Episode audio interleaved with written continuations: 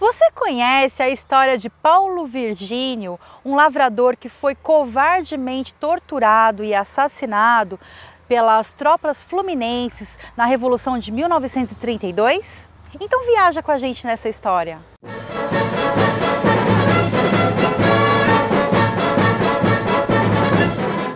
Paulo Gonçalves dos Santos Virgínio nasceu no ano de 1899 na zona rural da cidade de Cunha.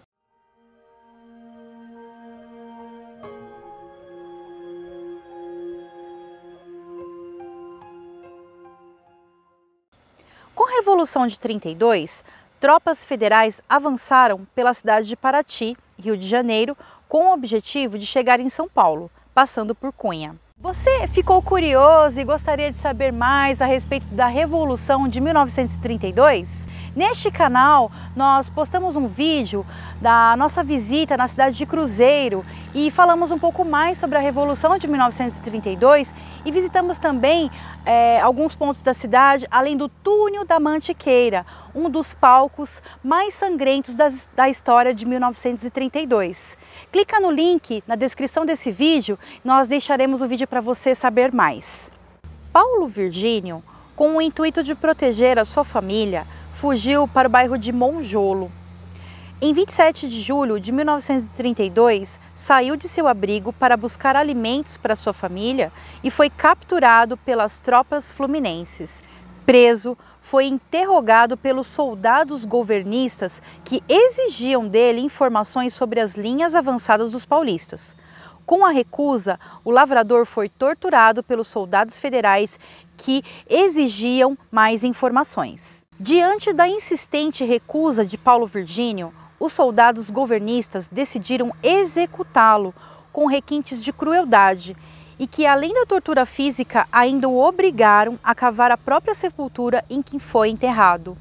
O local, hoje, tem um monumento em sua homenagem. Segundo relatos, momentos antes de sua morte, um soldado encostou o fuzil em sua cabeça e perguntou: Quem é você? O lavrador respondeu: Sou paulista. Se você for carioca, não morre. Paulo Virgínio teria respondido: Morro, mas São Paulo vence. Tá curtindo essa história? Então fica com a gente até o final desse vídeo e nós vamos mostrar para vocês algo surpreendente que nós descobrimos no Centro Histórico de Cunha a respeito de um casarão. Segundo ainda Edna Maria Ferraz Abreu, guia de turismo da cidade de Cunha, não só Paulo Virgínio foi vítima das tropas federais. Muitos outros trabalhadores da zona rural foram torturados pelas tropas federais que saqueavam os sítios por onde passavam. Algumas pessoas acreditam que Paulo Virgínio foi morto para servir como exemplo aos moradores da cidade. E olha só que interessante, tempos depois, os militares foram acusados não somente pelo assassinato do lavrador, inclusive por terem jogado água fervente, foram acusados por tortura, mas foram inocentados por falta de provas. Hoje, o trecho da rodovia entre Guaratinguetá e Cunha leva o nome de Paulo Virgínio, além de diversas outras homenagens que ele recebeu. O seu corpo está sepultado no mausoléu do obelisco do Ibirapuera, em São Paulo, ao lado de diversos outros grandes nomes da Revolução de 32. Agora você lembra quando a gente citou uma curiosidade sobre um antigo casarão aqui no centro histórico de Cunha? É esse o casarão.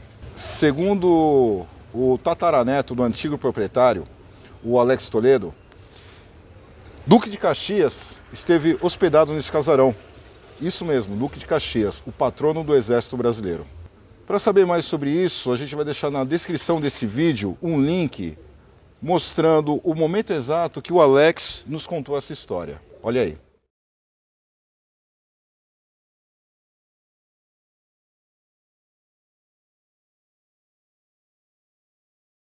Como eu converso com vários historiadores que vêm aqui, escutei, já ouvi falar que o Paulo Virgínio é, era bem conhecido na cidade, ele era importante para o município né, e coisa e tal. E ele saiu para pegar alimento para a família e as tropas de São Paulo pegaram ele, né? E outros dizem que ele sabia, né? Os que dizem que ele sabia, que foi que se formou aquela frase, eu morro, mas São Paulo vence. Uns faz, falam que ele era bem conhecido no município, outros dizem que era um lavrador normal aí, estava escondido por causa de toda aquela, aquela, aquela coisa da guerra ali, da, da, da invasão ali da Revolução de 32. Segundo uma moradora que disse para a gente, quando a gente estava chegando na cidade de Cunha, ela disse que o neste segundo caso que ele poderia já saber alguma coisa, ele já estava sendo investigado é, e foi armada uma emboscada para ele. Então seria essa segunda linha de raciocínio? Sim, sim. Quando os caras falam isso, sim, que, que é, os caras já sabiam que eles que ele sabia, né? Estavam investigando ele para pegar ele, para ele acabar tendo que caguetar, né, cara? Tendo que fazendo ele caguetar onde estavam as tropas, né? Mas essa, essa opinião se divide, porque eu já conversei com o historiador que fala que ele não sabia. Né? que diz, dizem que ele não sabia. Na verdade, ele morreu de graça. Bacana. E o legal, pessoal, é o seguinte: a gente só descobre essas coisas vindo no local. Então, a gente chegando na cidade, a gente já teve uma, um depoimento diferente daquilo que a gente já tinha lido. Chegando aqui, o Tiago ele já traz para a gente outras informações que batem com essa primeira informação. Então, assim, é vindo um local realmente para a gente viver a história, para a gente viajar na história é, de uma forma muito, muito bacana. Para fechar, Tiago, esse livro você comentou sobre o, o, o, autor. Ele teve aqui hoje de manhã, a gente quase Isso. encontrou com ele, é, então. Ele teve aqui hoje de manhã, ele veio repor mais livro. Tá. É o seu Edson. Seu Edson e a prima dele, que agora eu não esqueço o nome, vai estar escrito aí na, na lateral da capa. Tá. Foram eles que escreveram. Ela é historiadora e ele é historiador por, por, por hobby aí, junto com ela, tá? Então vamos lá. Maria Aparecida Nogueira Cupê e Edson José Galvão Nogueira. É, seu Edson Galvão. Também tem algumas informações que cerca de 400 pessoas naquela época foram mortas, pelas, assassinadas pelas tropas federais, certo? Mas esse número pode ser superior? É, 800. 800? Os historiadores dizem que foram 800 pessoas ao todo nessa, nessa parte aqui, né, da Revolução ao todo. Nessa, na época da Revolução ao todo, nessa parte, nessa parte de serra aqui, de Guaratinguetá até, até Paraty ali, dizem que for, foram em torno de 800 pessoas, né? Certo. É, tem historiadores que dizem que foi, foi mais que 3 mil mortos, foram mais que 3 mil mortos, né? E tanto que tem muita fazenda aqui que ainda tem trincheira, né, meu? Tem bastante coisa, né? Eu tenho uma munição de fuzil na minha casa que ela é de 1927, né? Antigamente eles não descartavam com um ano a munição, né? É de 1927.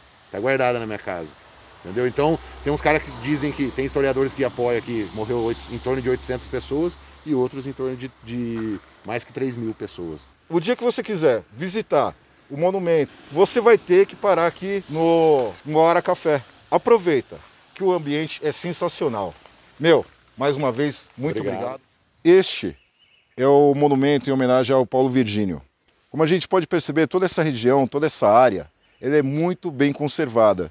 E por que ela é conservada? Pelo poder público? Não. Ela é conservada dessa forma pela organização dos comerciantes e dos moradores dessa região. Porque o poder público esquece de preservar a memória, a história. E aqui é mais um exemplo. Se não fossem os comerciantes e os moradores da região, isso daqui estaria abandonado. Então é muito bom ver, chegar num local como esse e ver como ele está preservado. Agora a gente vai até lá em cima para a gente ver o monumento de perto. Aqui, aos 28 de julho de 1932, morreu Paulo Virgínio, filho de Cunha, herói e Marte, fuzilado pela ditadura. Ele caiu para que pudéssemos ficar de pé. Homenagem da Sociedade Veteranos de 1932, MMDC no seu 25º aniversário. Aos pés da cruz, a gente encontra um capacete. À primeira vista, dá a impressão que foi trabalhado em pedra, mas quando a gente se aproxima, a gente percebe que é um capacete original da Revolução de 32. Ele está chumbado na base do crucifixo. Como a gente já havia comentado, o Paulo Virgínio foi obrigado a cavar sua própria cova. E muitas pessoas que passam na beira da estrada acreditam que o monumento, aqui entre as árvores, mostra o exato local desta cova. Mas na verdade não. A cova que Paulo Vigílio foi obrigado a cavar e nela ele foi enterrado pelas tropas federais está aqui, nessas pedras brancas. Elas demarcam o exato local em que ele foi obrigado pelos militares a cavar esta cova e recebeu 18 ou mais tiros foi exatamente aqui que os seus restos mortais foram encontrados e daqui levados ao obelisco do Ibirapuera. Durante essa nossa viagem, a gente teve a grata surpresa de poder falar com a senhora Laís Melissa de Paula, neta de Paulo Virgínio. Durante a nossa conversa, ela disse que a gente poderia fazer qualquer pergunta. Mas a gente abriu mão de fazer uma pergunta, porque normalmente sempre fazem as mesmas perguntas. E isso cansa a pessoa. Então a gente abriu espaço para ela falar aquilo que ela sempre quis falar e nunca teve a chance. Você vai acompanhar isso no relato a seguir. Então, Denis, é, a gente sempre teve a preocupação, da, né? A família sempre teve muito presente enquanto meu pai e meus tios eram vivos em manter a história do meu avô. Porque o que, que acontece? Aqui na região, na, nas cidades do Vale, muita gente conhece a história dele, né? Mas infelizmente os grandes centros, a grande história fala dos soldados que morreram, mas não falam exatamente de tudo que ele passou. Então, assim, quando a gente é procurado, a nossa família, que tem interesse em saber tudo que ele passou, a gente fica muito feliz. Porque o que, que acontece? Ele foi né, um herói. Ele perdeu a família, deixou os filhos pequenos, minha avó, né, com três filhos para para seguir a vida, então assim muito difícil. E vocês assim quando procuram a família, a gente fica muito lisonjeado, né? É, aqui em Cunha no momento agora só tem eu de neta, meus primos todos moram fora, meus irmãos também, mas a gente sempre tenta resgatar a história do meu avô, que foi todo, né? Um teve a, a tortura, teve o sofrimento. Então, por muitos anos a cidade manteve, sabe? Fazia comemorações no 9 de julho, ele era sempre lembrado. Hoje não tem mais, infelizmente. É uma parte da história que está morrendo. Mas graças a você, a sua esposa e algumas pessoas que me procuram, a gente ainda consegue manter, né, o nome dele, a história dele. Eu agradeço de coração. Quando a gente ouve o que a senhora Laís tem para falar e aquilo que realmente preocupa ela e a sua família, quando a gente olha esse lugar e a gente imagina quanto sofrimento uma pessoa passou aqui, a importância que tem esse lugar, principalmente para a família que perdeu uma pessoa querida, a natureza ela se encarrega de deixar esse lugar bonito, ainda mais bonito. A minha esposa disse algo que me chamou muita atenção, que os galhos secam, mas a memória sempre se sobressai. Ela é eterna. Senhora Laís, essa flor é para a senhora.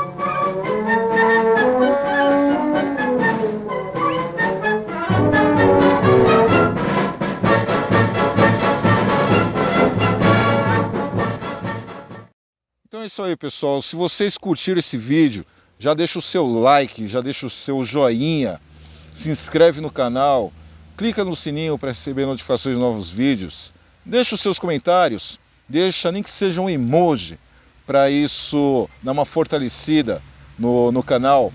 E não esquece de compartilhar. Compartilhe esse vídeo para o canal ganhar relevância e outras pessoas como nós e você que curtem a história receber esse conteúdo. É isso aí. É isso aí, tamo junto. Obrigada pelo apoio, obrigada pelos comentários, obrigada por nos acompanhar, de nos incentivar.